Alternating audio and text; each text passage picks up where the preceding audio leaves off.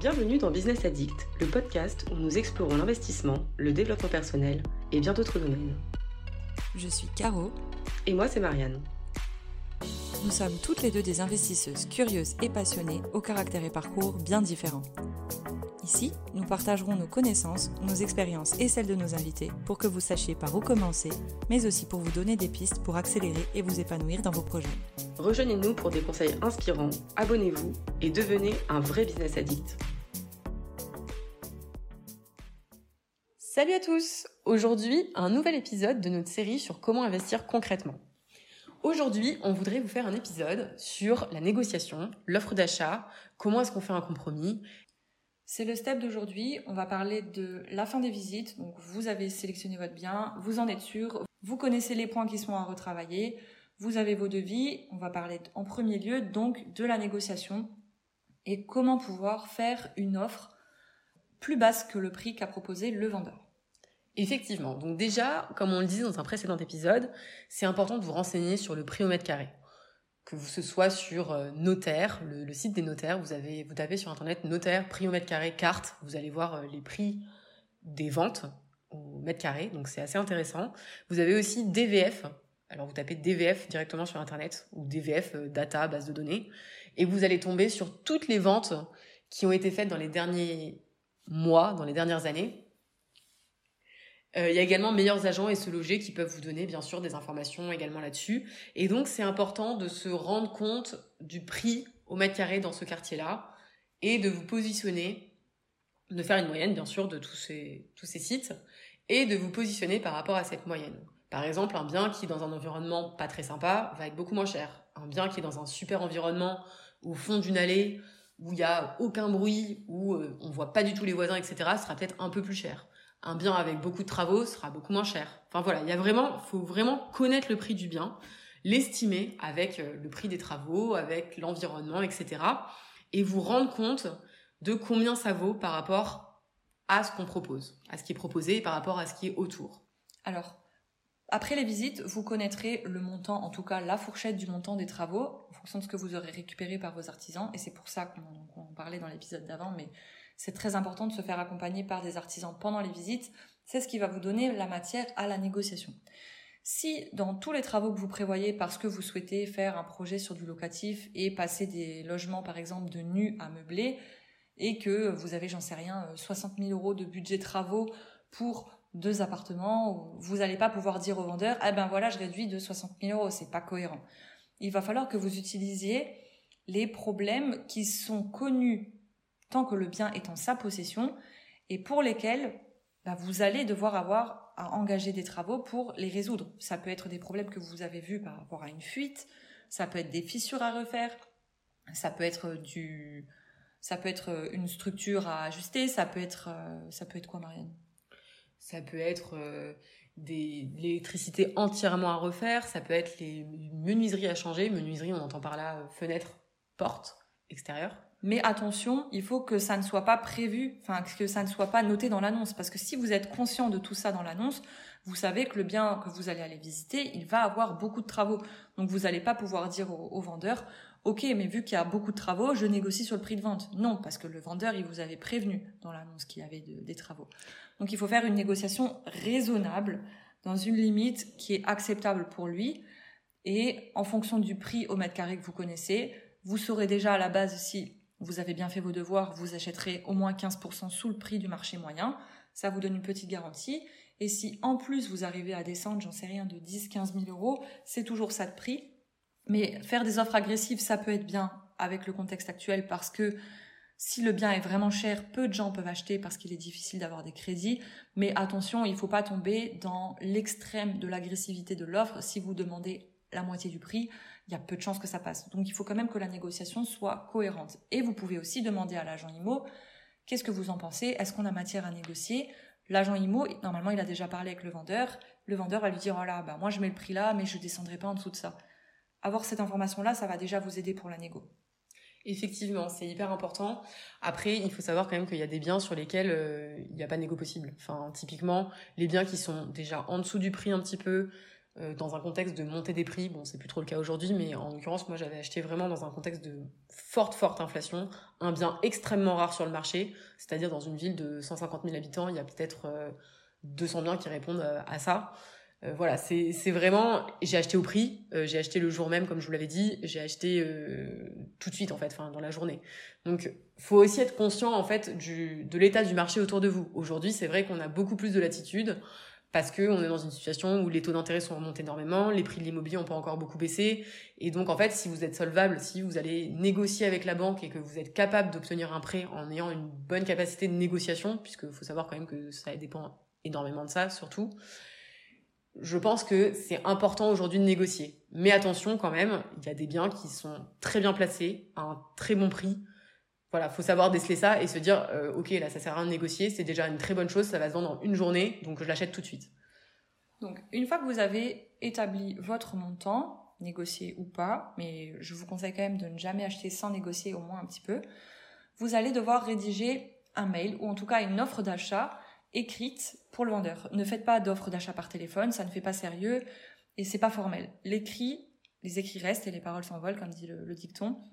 Donc vous écrivez un mail ou euh, un SMS, mais le mail c'est mieux, où vous vous présentez, je sous-signé tatata, né le tatata à tatata, domicilié à tatata, vous faites une offre d'achat pour le bien euh, mentionné ci-dessous, donc euh, maison de trois chambres, 80 mètres carrés dans la ville de Tatata, au prix de Tatata, comprenant nanana, le jardin, le, lot, de trucs, trucs.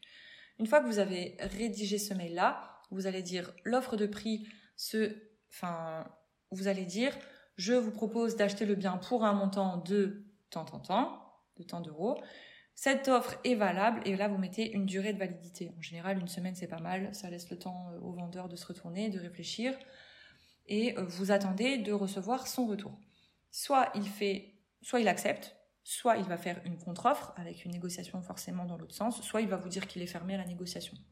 Mais ça, normalement, si vous êtes renseigné, vous ferez pas trop de faux pas. Je rajoute qu'il faut préciser les clauses éventuelles de substitution et les conditions suspensives et ne pas hésiter à faire des offres agressives mais cohérentes en fonction des travaux, comme on le disait juste avant. Exactement. C'est vrai que rendez-vous bien compte, en fait. L'agent immobilier vous dira toujours que c'est pas possible de négocier. Bon, des fois, il vous dira que oui, mais euh, lui, son intérêt, c'est de vous dire que c'est pas possible de négocier puisqu'il prend un pourcentage. Soyez conscient si c'est vrai ou pas. Enfin, si vous savez que vous achetez déjà 20% euh, de moins que le prix au mètre carré, ce qui était mon cas lors de mon premier achat, j'ai demandé si c'était possible de négocier. On m'a dit non, il y a trois personnes qui attendent pour visiter et qui ont déjà fait des offres au prix. Vous êtes la première, donc vous passez en premier. Donc bon, comment vous dire, j'ai pas, voilà, faut savoir quand est-ce que c'est du bluff et quand est-ce que ça l'est pas. Là, ça l'était pas, clairement pas, et aujourd'hui, je me rends compte encore mieux.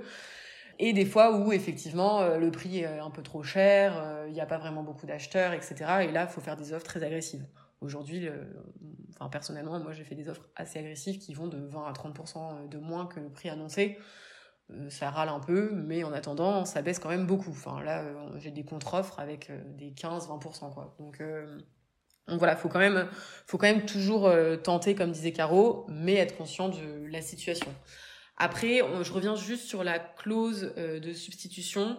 Euh, en fait, c'est si vous achetez, enfin, vous pouvez vous faire une offre, mais en fait, il faut une clause de, de, substitution pour dire qu'en fait, vous pourrez peut-être acheter avec votre SCI ou que vous allez peut-être acheter avec un associé, etc. Voilà, c'est c'est juste un détail, ça permet d'éviter après les, les complications. Je pense qu'en général, quand même, tant que vous achetez, le vendeur il s'en fiche mais de manière générale, c'est toujours mieux de se protéger avec ce genre de choses.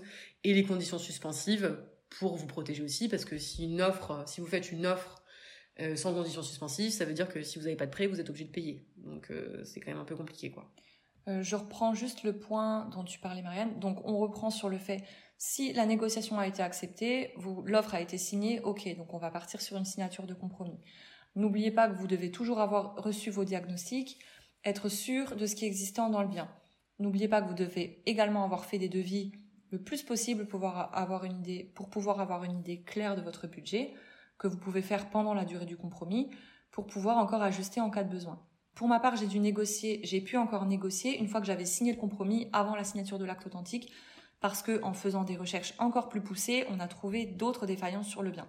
Donc le vendeur avait vraiment besoin de vendre. Il a accepté encore de descendre son prix avant la signature de l'acte et j'ai pu gagner 5000 euros sur la vente. C'est pas énorme, mais par rapport aux travaux que j'avais à faire, ça a pris en charge une partie de la réparation.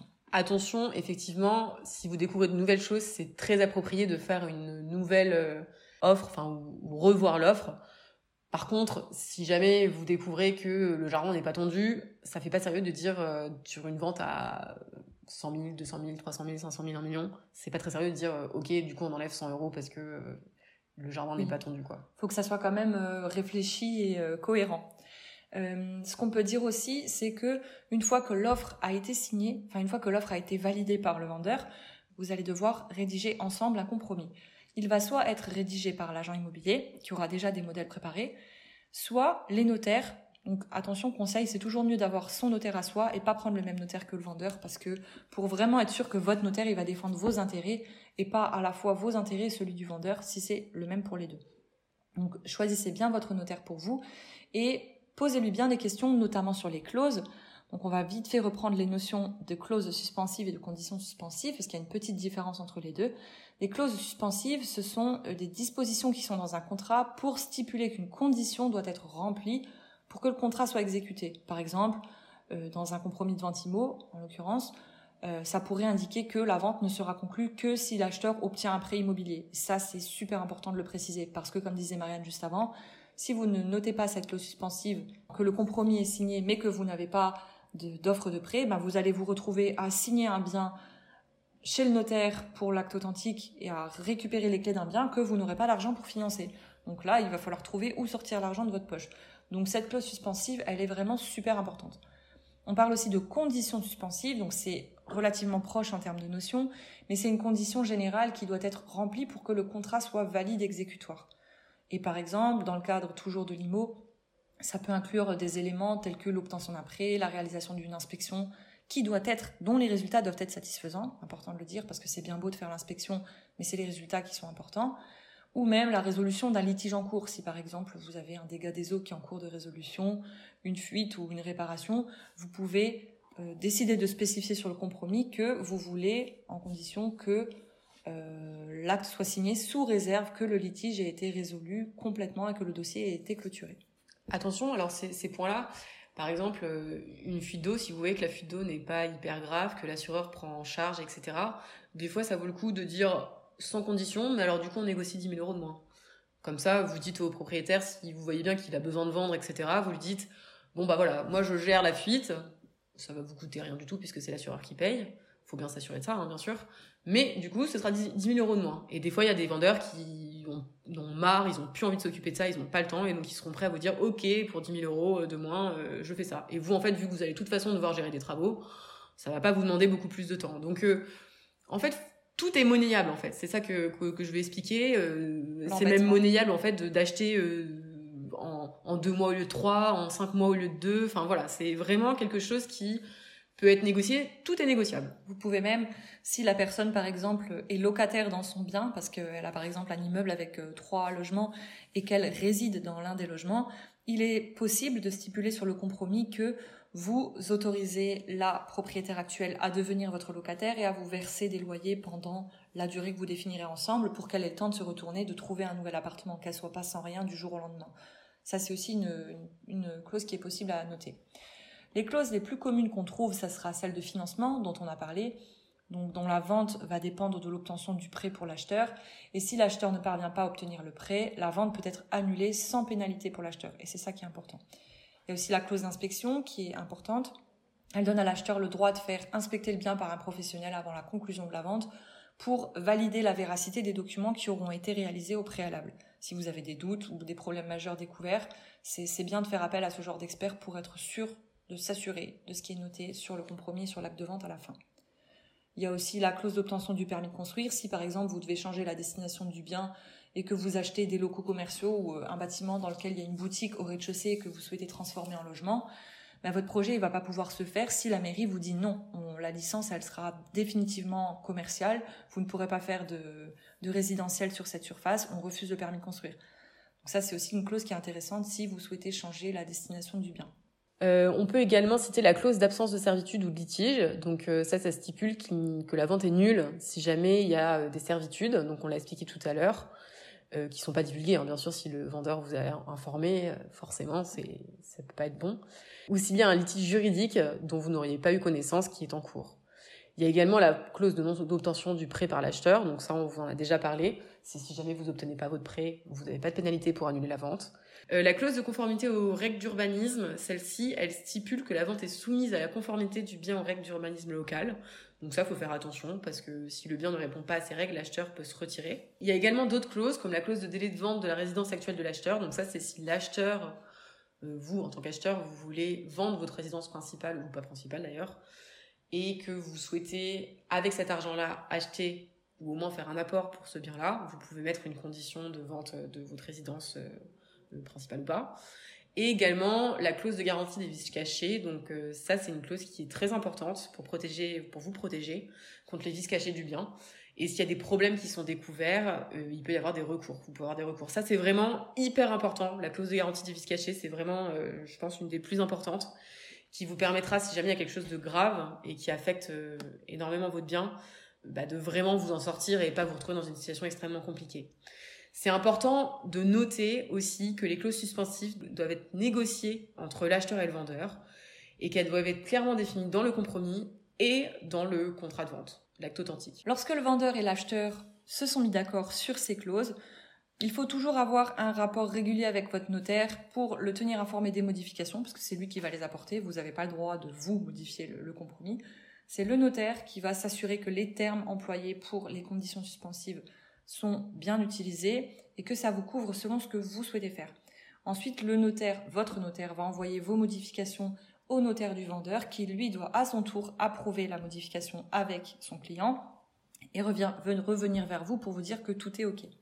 Une fois que du coup votre compromis est OK, conforme des, pour les deux côtés, que les clauses suspensives sont bien notées noir sur blanc, que vous vous sentez couvert et protégé et sans aucun doute, sans ombre, sans zone de, doute ou d'interrogation, vous pouvez signer le compromis ensemble chez le notaire et ensuite vous pouvez passer à la recherche de financement que l'on va aborder dans notre prochain épisode. Exactement, et surtout si vous avez des questions, n'hésitez pas à nous les poser en commentaire. On vous remercie pour votre écoute N'hésitez pas à vous abonner ou à partager l'épisode comme d'habitude. On vous dit à très vite. À très bientôt. Merci d'avoir écouté notre podcast. Nous espérons que vous avez trouvé cette conversation intéressante. Si vous souhaitez en savoir plus, n'hésitez pas à consulter nos autres épisodes et à vous abonner pour ne pas manquer les prochaines émissions. Vous pouvez également nous faire vos commentaires et suggestions en commentaire. Merci encore et à bientôt